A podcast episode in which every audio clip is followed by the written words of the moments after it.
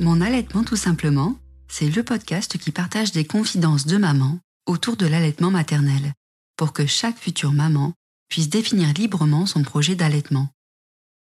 Certaines avaient décidé d'allaiter, d'autres pas. Certaines ont douté d'elles-mêmes, d'autres y ont cru dès le premier jour. Presque toutes y ont finalement pris goût, découvrant ainsi le grand bonheur de ces moments complices passés avec leur bébé. Alors quoi de mieux que le partage d'expériences pour se faire sa propre idée Mon allaitement tout simplement est une série de podcasts de Vanilla Milk, la première plateforme web communautaire de l'allaitement maternel. Cet épisode a été réalisé grâce au soutien de la marque française et engagée Mustella, qui propose un baume allaitement certifié bio et composé à 100% d'ingrédients d'origine naturelle.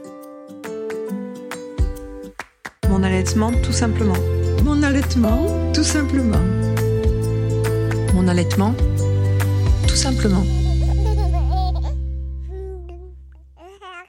À 28 ans, Johanna est maman de deux enfants. Tom, 3 ans et demi, et Léo, 4 mois. Pour elle, allaitement n'a jamais rimé avec facilité. Son fils Tom, hospitalisé juste après la naissance, aura en effet besoin d'être nourri au biberon en complément de l'allaitement. S'ensuivent des problèmes de prise de poids qui feront de cette expérience un moment très éprouvant pour la maman. Pourtant, à la naissance de son deuxième enfant, Johanna ne perd pas courage et décide d'allaiter. En fait, on m'a pas proposé beaucoup d'aide euh, au niveau de l'allaitement à la maternité et ce que j'ai trouvé très difficile, c'est que les équipes n'avaient jamais le même discours. Alors, je m'appelle Johanna, j'ai 28 ans, je suis chargée de communication et j'ai deux enfants, Tom qui a 3 ans et demi et Léo qui a 4 mois. En fait, je ne pensais pas du tout à l'allaitement avant d'être enceinte parce que dans mon entourage, j'avais personne qui avait d'enfants. Donc, euh, en fait, c'était quelque chose qui ne me venait même pas à l'esprit. Moi, dans ma famille, il n'y a pas eu d'allaitement. Donc, en fait, ça me semblait logique euh, de voir des enfants au biberon. Quand je suis enceinte de mon premier, c'est le gynéco qui me demande si je veux allaiter ou pas. Et je reste un peu bête parce que c'était une question qui m'avait pas du tout traversé l'esprit. Et après, je me renseigne un petit peu sur Internet et je me, dis c'est la continuité naturelle des choses. Je fais très attention à consommer bio, à faire attention à mon empreinte écologique, des choses comme ça. Donc je me dis que l'allaitement, c'est ce qui semble être la continuité logique de ma façon de consommer. Et on en parle un petit peu pendant les cours de préparation à l'accouchement. Donc j'en profite pour essayer de d'avoir des informations et la maternité dans laquelle j'accouchais faisait des réunions d'allaitement donc je suis allée participer à une réunion d'allaitement pour essayer de savoir un peu plus en fait ce que c'était parce que je m'y connaissais pas du tout et je pensais naïvement que c'était simple en fait qu'on avait un bébé qu'on le mettait au sein et que le bébé il se nourrissait et que voilà c'était fait.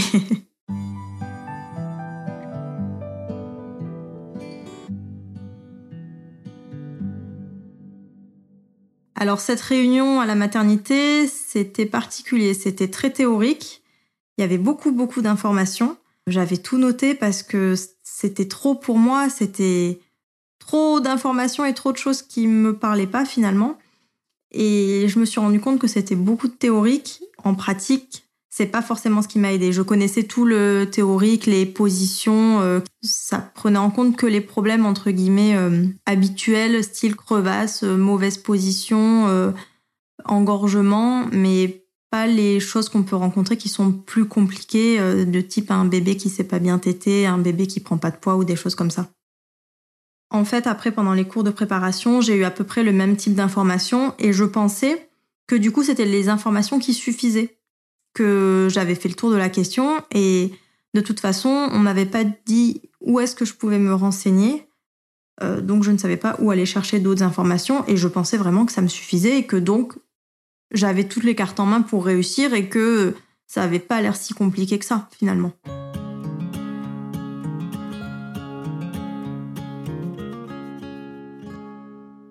Dans la valise de maternité, j'avais pas pris de biberon ni de lait en poudre ou quoi, parce que de toute façon, c'était fourni par la maternité.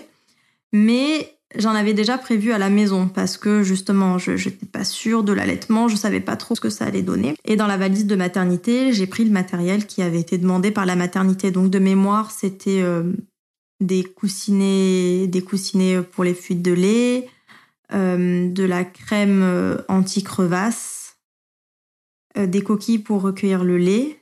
Il me semble que c'est tout. Je me rappelle que quand je les avais achetés, je savais même pas à quoi ça servait. j'étais restée très bête devant, devant tout ce matériel qui m'était totalement inconnu.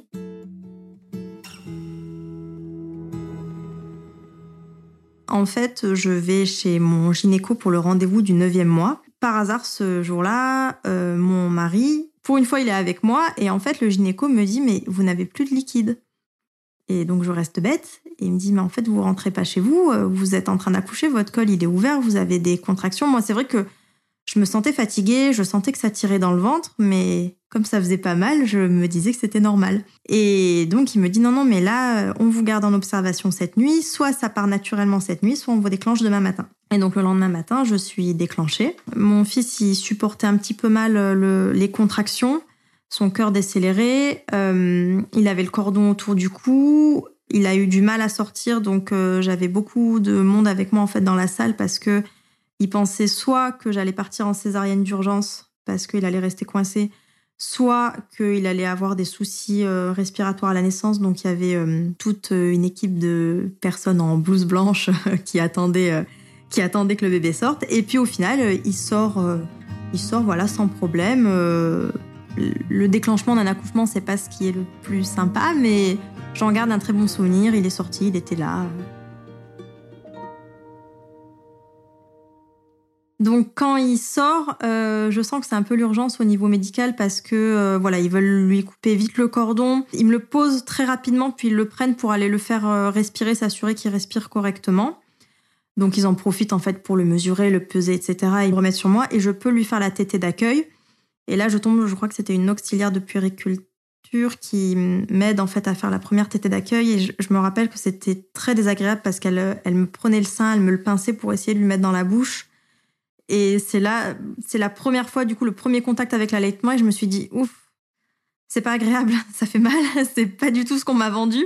Et donc voilà, bah, il commence à téter. C'est ma découverte de l'allaitement. J'avais jamais vu avant un bébé qui tétait.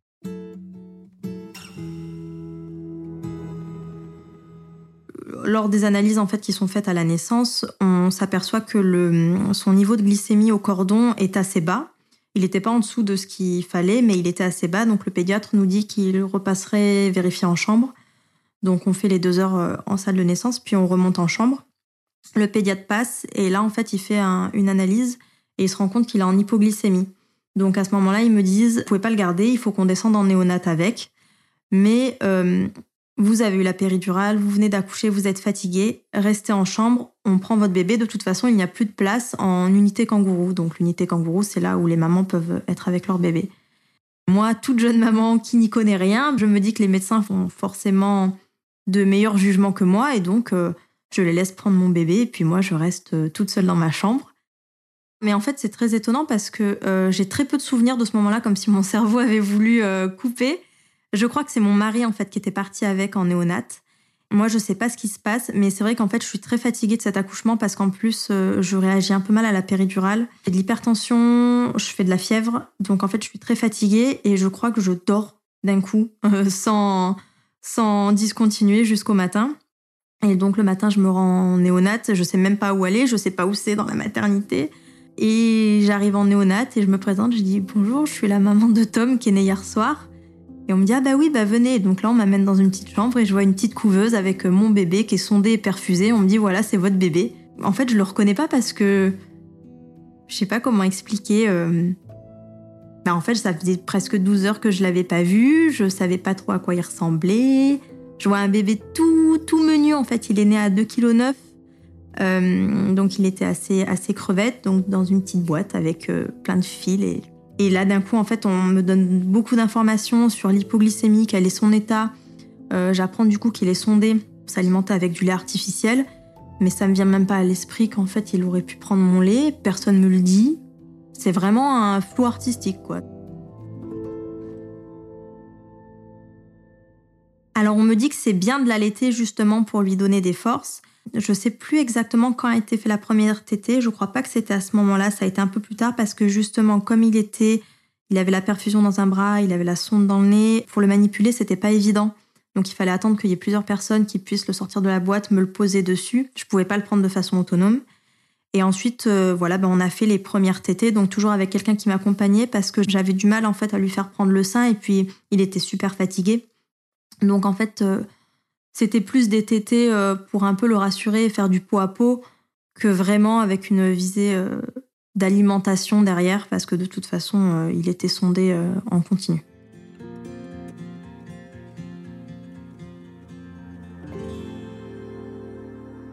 Son hospitalisation a duré une semaine au total. L'hypoglycémie mettait un petit peu de temps à se résoudre. Et après, une fois que ça a commencé euh, à se résoudre, en fait, il avait perdu trop de poids et euh, il n'arrivait pas à prendre de poids. Après, j'ai pu avoir une chambre avec lui. Et en fait, je le faisais téter, mais j'avais l'impression qu'il tétait pas très efficacement. Il pouvait rester deux heures au sein. Et puis son poids était quand même pas bon. On faisait des tétés pesés, donc c'est-à-dire que je le pesais avant la tétée, je le faisais téter et je le repesais une deuxième fois pour voir combien il avait pris. C'était jamais très concluant. Donc, sur les conseils de la maternité, j'ai complémenté avec des biberons, c'est-à-dire qu'après chaque tétée, on donnait euh, un petit biberon pour être sûr qu'il prenait une quantité suffisante et pour essayer de lui redonner un petit peu l'énergie aussi parce que comme il était fatigué, ben il t'était moins, il t'était moins donc il était plus fatigué, c'était un, cercle vicieux. Et comme il prenait mal le sein, on m'avait recommandé aussi euh, de mettre des bouts de sein pour euh, l'aider à prendre plus facilement. Moi, je trouve ça très compliqué, mais pas que l'allaitement, tout en général, parce qu'on m'avait dit, tu verras, quand ton bébé est né, c'est merveilleux, tu l'aimes instantanément, c'est tout beau, tout rose. Nous, ça a été un peu plus compliqué que ça, parce que du coup, c'était une situation euh, pas anodine. Et l'allaitement était en plus compliqué parce que ça rajoutait du stress euh, à la perte de poids qu'il avait. Donc c'était euh, une entrée assez violente dans le monde de la maternité, assez stressant. Et en fait, on m'a pas proposé beaucoup d'aide euh, au niveau de l'allaitement à la maternité. Et ce que j'ai trouvé très difficile, c'est que les équipes n'avaient jamais le même, euh, le même discours. Il y avait celles qui me disaient non, mais là, il vient de téter euh, il y a une heure, il peut attendre deux heures, il faut qu'il attende deux ou trois heures entre chaque tété. Et les autres qui venaient me dire mais non, l'allaitement, c'est à la demande, donc dès qu'il a faim, il faut le donner, il faut le stimuler.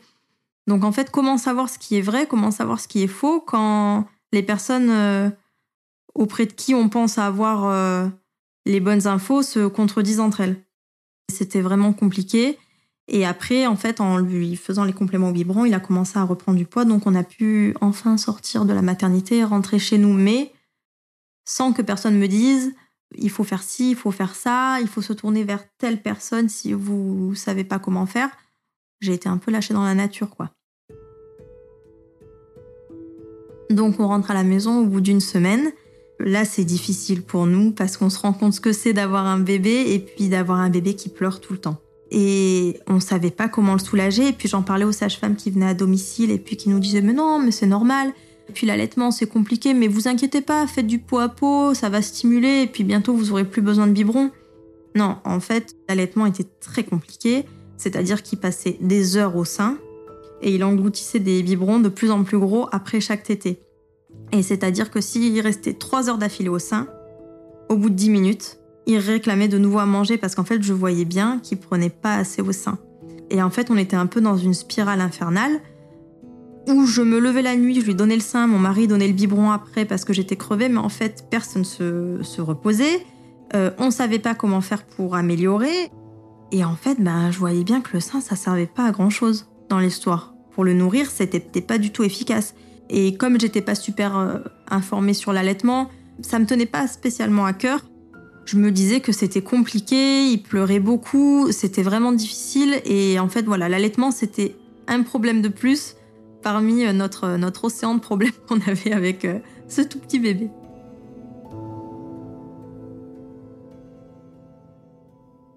En fait, j'étais très fatiguée et je suis allée voir une psy au bout de trois semaines parce que je pleurais tout le temps. En fait, c'était le baby blues, mais euh, intense. Et je suis allée chez une psy à qui j'ai dit mais voilà, je comprends pas, j'ai l'impression de subir, je suis super mal, je suis super fatiguée. En gros, c'est pas ce qu'on m'a vendu. Et la psy, elle m'explique, elle me dit, mais c'est normal en fait, c'est pas comme dans les films. euh, c'est normal de prendre du temps à s'attacher à votre bébé. Vous avez été séparés à la naissance. C'est compliqué. euh, ne croyez pas que tout est tout beau, tout rose tout le temps. C'est normal, ça va prendre du temps. Et je lui explique qu'en plus, l'allaitement, il est compliqué. Et la psy, elle me dit, mais pourquoi vous continuez à allaiter? Mais c'était pas une question euh, qui était négative ou quoi que ce soit, mais c'était une vraie question. Et là, je suis restée très bête parce que j'avais pas de réponse. J'ai dit, ben, je sais pas. Parce qu'on m'a dit que c'est ce qu'il fallait faire, qu'il fallait lui donner le sein et puis il fallait lui donner un biberon après. Elle m'a dit, si vous arrêtiez d'allaiter, est-ce que ça vous rendrait malheureuse? Et j'ai dit, non, en fait, ça me soulagerait. Elle m'a dit, ben, peut-être qu'il faut que vous arrêtiez. C'était aux alentours de Noël et j'ai arrêté d'allaiter. Et c'est vrai que sur le coup, ça m'a soulagée parce que du coup, j'ai pu passer le relais, parce que du coup, c'était plus simple pour le nourrir. Ça m'a soulagée sur ce point-là, mais en fait, on s'est rendu compte qu'il passait encore beaucoup de temps à pleurer toute la journée, toute la nuit. C'était un bébé qui pleurait tout le temps. Et en fait, on s'est aperçu plus tard qu'il avait un, un reflux, un RGO. On s'est aperçu encore plus tard qu'il avait une allergie aux protéines de lait de vache. Donc, ça expliquait pourquoi il pleurait beaucoup. Et après qu'il avait de grosses tensions ostéo qui ont nécessité une dizaine de séances pour rétablir son petit squelette. Donc, arrêter l'allaitement, ça m'a soulagée sur un point, mais ça n'a pas résolu tous les problèmes euh, qu'on pouvait rencontrer à ce moment-là.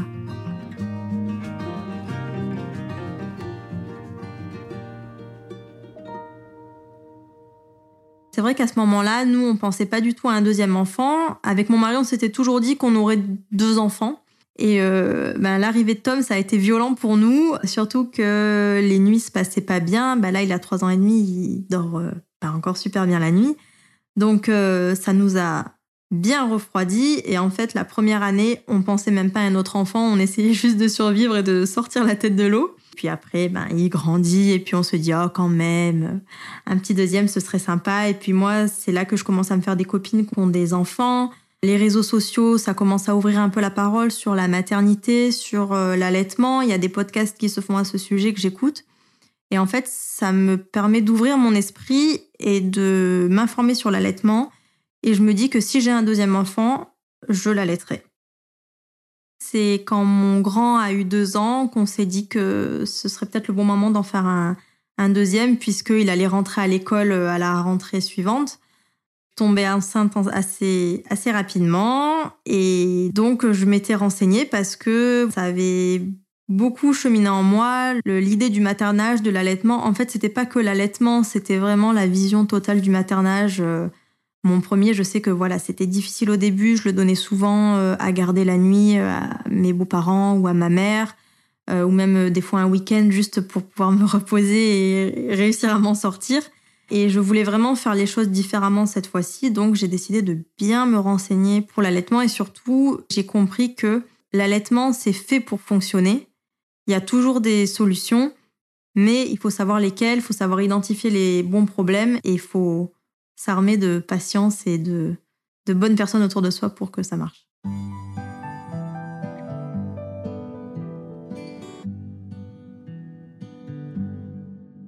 Cette grossesse, elle se passe bien. Je suis fatiguée, mais c'est normal parce que du coup, j'ai un enfant de deux ans et demi à gérer. Et euh, surtout, je suis très malade. Je vomis tout le temps, de ma première semaine de grossesse jusqu'à la salle d'accouchement, donc neuf mois non-stop, vu qu'il est né le jour du terme. Donc euh, voilà, c'était éprouvant physiquement, mais sur le plan médical, encore une fois, tout était bon. Donc ça, c'était la seule chose qui m'importait. Et donc j'essaye de me mettre dans une démarche où je me dis, ben, j'aimerais bien un accouchement naturel. Cette fois-ci, j'aimerais allaiter, donc je me renseigne, je lis beaucoup euh, à ce sujet. Euh, sur les réseaux sociaux aussi, il y a pas mal, euh, pas mal d'informations. Je participe aux réunions d'information de la Leche League. Je lis des livres à ce sujet, notamment le manuel très illustré d'allaitement. Je prends conseil aussi auprès de d'amis à moi qui ont allaité. Voilà, et je me dis, là, je mets toutes les chances de mon côté. Il y a aucune raison que ça marche pas. Donc mon deuxième accouchement se passe de la même manière que le premier. En fait, j'ai été déclenchée. Le jour du terme, mon gynéco il m'avait dit euh, bon si euh, vraiment vous en pouvez plus, le jour du terme, venez à la maternité et puis euh, ce sera moi ce jour-là, on vous déclenchera. Et c'est vrai que j'en pouvais plus. Et puis en plus il y avait la logistique de faire garder mon grand, etc. Donc bon, j'aurais voulu un accouchement naturel et je me suis dit finalement si c'est déclenché c'est pas plus mal aussi. Et en fait, je me rends à la maternité, on me fait une écho de contrôle et de nouveau, plus assez de liquide. Donc de nouveau, je suis obligée d'être déclenchée de toute façon, j'ai pas le choix, je quitte pas la maternité. Donc euh, je commence à être habituée au protocole. L'accouchement, je le trouve beaucoup plus, le plus douloureux que pour mon premier. Pour mon premier, j'avais pris la péridurale d'emblée, j'avais eu très très peur de. Enfin, les contractions étaient très douloureuses. Et là, j'ai voulu un peu tarder et je pense que la péridurale n'a pas super bien fonctionné et du coup, euh, c'était beaucoup plus dur. Mais par contre, voilà, après la sortie, elle s'est faite euh, facilement. On me l'a posé sur moi, j'étais trop heureuse. Il était là, il était tout beau. Et euh, il était calme, il était calme, il pleurait pas trop et ben, tout était parfait. Du coup, on fait immédiatement la tétée d'accueil parce que là, comme il n'y avait pas de problème de santé particulier, j'ai pu le garder contre moi pendant deux heures non-stop. Donc, je lui fais la tétée d'accueil qui se passe bien, il tète, euh, il bien, et, puis on remonte en chambre et, on continue l'allaitement. La première journée, il tète pas beaucoup, mais tout le personnel médical me dit oui, c'est normal, il vient d'atterrir, il est un peu fatigué, il y a eu la péridurale, etc. Euh, il prend du temps. En fait, euh, ben, comme mon premier, il commence à perdre du poids. Donc c'est normal au début qu'un bébé perde du poids, sauf que il a dépassé la barre des 10%.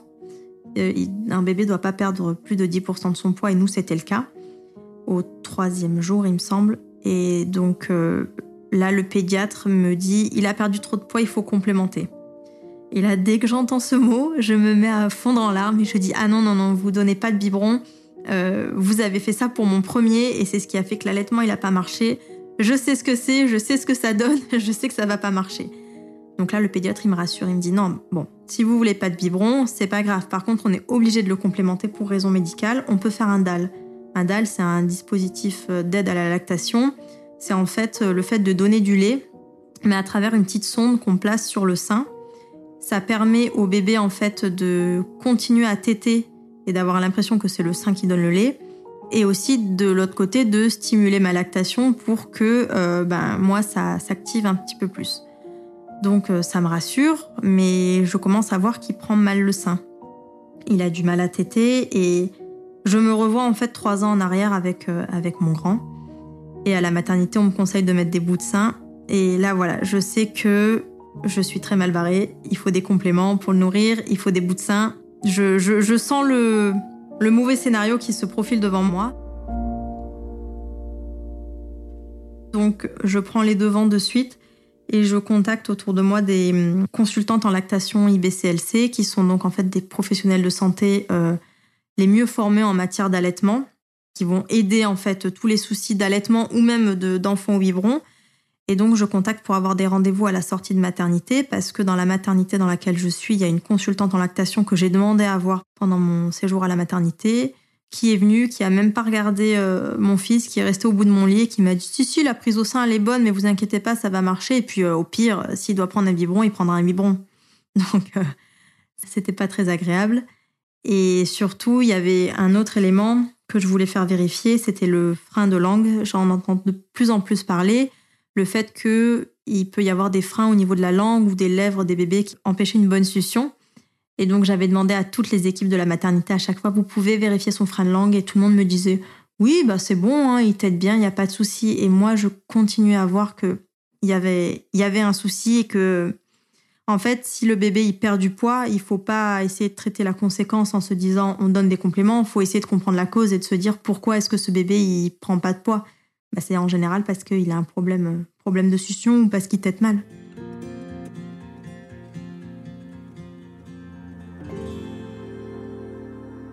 On est sorti le quatrième jour. J'ai accouché un mercredi soir. On est sorti le dimanche euh, parce qu'on l'avait suffisamment complémenté pour qu'il prenne du poids la maternité m'avait demandé de bien le faire peser deux jours après pour s'assurer que le poids soit toujours bon.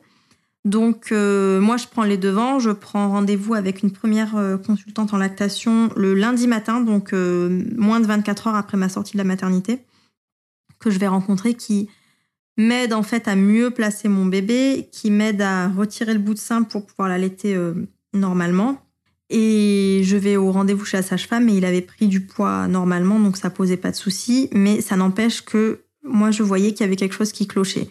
que il t'était mal et ça faisait comme mon premier. Il restait deux heures au sein.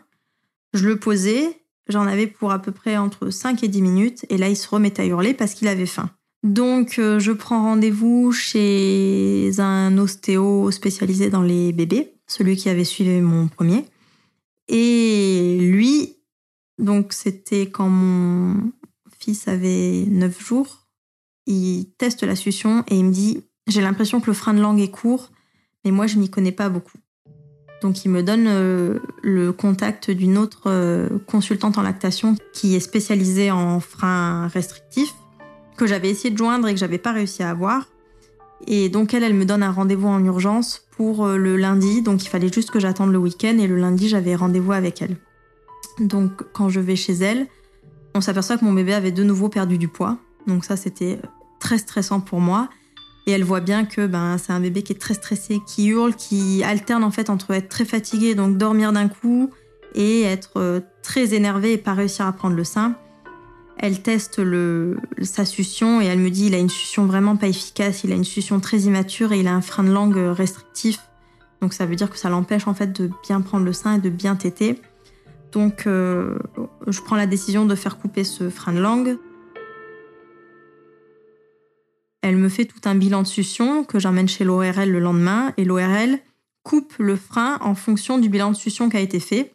Et ensuite, on a, après une phrénotomie, euh, des étirements à faire, puis une rééducation à la succion. Donc euh, c'est c'est un peu long. Les résultats sont pas visibles de suite. Et ensuite, en plus de ça, comme il perdait du poids, elle me fait le complémenter encore avec euh, bah, toujours le DAL, donc la petite sonde, euh, pour essayer bah, de lui redonner aussi un peu d'énergie pour qu'il être mieux. La prise au sein, ça a été très long pour que ça s'améliore. Ça a duré longtemps. On a arrêté de le complémenter juste avant ces quatre mois. Ça a pris trois mois et demi de complément au DAL pour qu'il puisse prendre du poids de manière stable, sans complément, sans rien, juste au sein.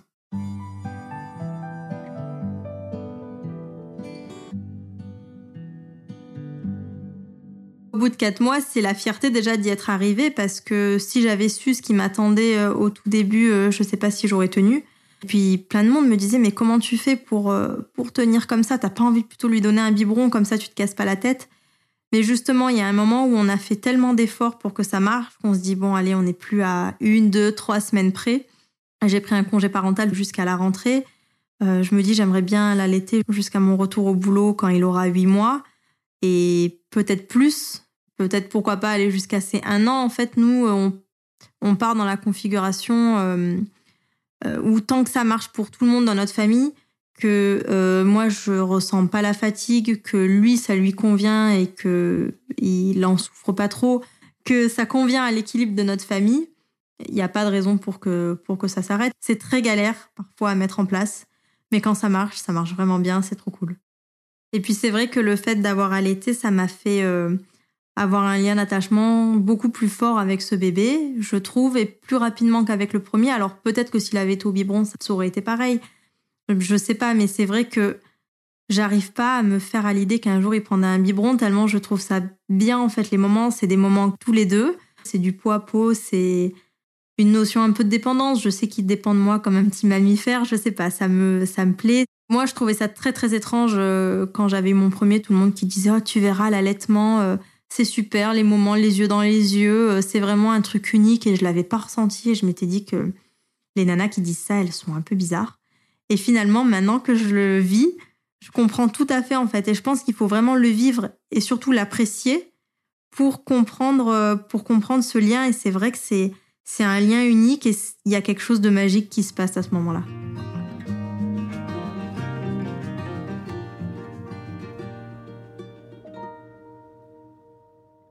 Alors moi, j'ai eu de la chance d'avoir mon mari qui me soutenait euh, beaucoup, qui m'a toujours soutenu en fait euh, depuis notre premier dans tout ce que j'ai voulu faire pour nos enfants, dans toutes les idées que j'avais, que ce soit au niveau de l'éducation, de, de l'alimentation, des façons de faire. Il m'a toujours suivi, il a toujours été mm, en accord avec mes convictions.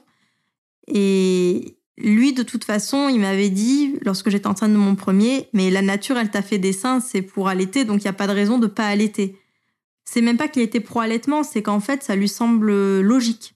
C'est une conclusion normale pour lui. Et quand ça a été difficile pour allaiter Tom, mon premier, et que j'ai voulu arrêter, il m'a dit pas de souci, comme ça je peux t'aider à prendre le relais, je vais te soutenir, je, je vais t'aider. Et quand je lui avais dit que pour le deuxième je voulais allaiter, il était derrière moi et il m'a soutenu à chaque fois que c'était compliqué. Et il est d'un super soutien et je pense que c'était primordial pour moi d'avoir quelqu'un qui me qui me soutienne et qui m'épaule et qui me qui me rebooste quand j'avais pas le moral.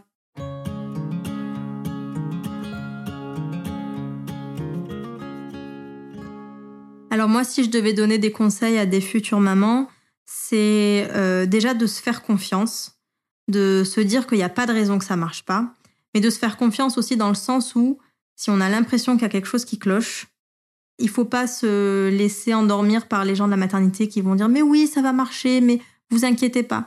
Non, il faut trouver des solutions. Il y a plein de hum, personnes qui peuvent vous aider, que ce soit via les réseaux sociaux. Il y a beaucoup de groupes Facebook qui se sont faits maintenant pour euh, trouver des, des solutions. Il y a l'appli du coup aussi euh, Vanilla Milk sur laquelle on peut trouver des, des professionnels de santé formés à l'allaitement parce que malheureusement euh, très peu de professionnels sont formés et peuvent donner de vrais conseils.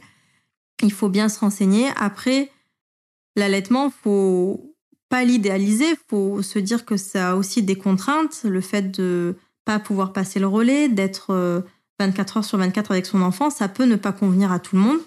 Il faut juste avoir les informations de manière euh, globale pour pouvoir faire un choix, un choix éclairé et savoir quelle est la meilleure solution qui nous convienne. N'hésitez pas à vous faire aider, n'hésitez pas à consulter. On peut aussi faire des consultations en lactation avant la naissance pour justement être bien préparé. Et il faut pas hésiter aussi à demander de l'aide. Il faut pas hésiter à solliciter les gens. Et puis il y a une sorte de connexion entre les mamans qui ont allaité ça fait comme si on était dans une sorte de petit réseau un peu mystérieux, secret. Et, et on aime aider. Enfin, moi, je vois toutes les mamans qui ont allaité autour de moi. On n'hésite pas à conseiller, à aider celles qui en ont besoin. Il aura fallu à Johanna une première expérience d'allaitement chaotique pour transformer l'essai. Forte des épreuves rencontrées, elle parviendra finalement à trouver ses propres solutions pour profiter de ce moment de partage exceptionnel avec son deuxième fils. Dans le prochain épisode, c'est Mirez, 92 ans, qui nous dira comment elle a allaité dans les années 1950. Si cet épisode vous a éclairé, touché ou informé, vous pouvez nous soutenir en nous laissant des commentaires et des étoiles sur vos applications de podcast. Et pour ne manquer aucune histoire d'allaitement, n'hésitez pas à vous abonner mon allaitement tout simplement est une série de podcasts de Vanilla Milk produite par Fleur Chrétien.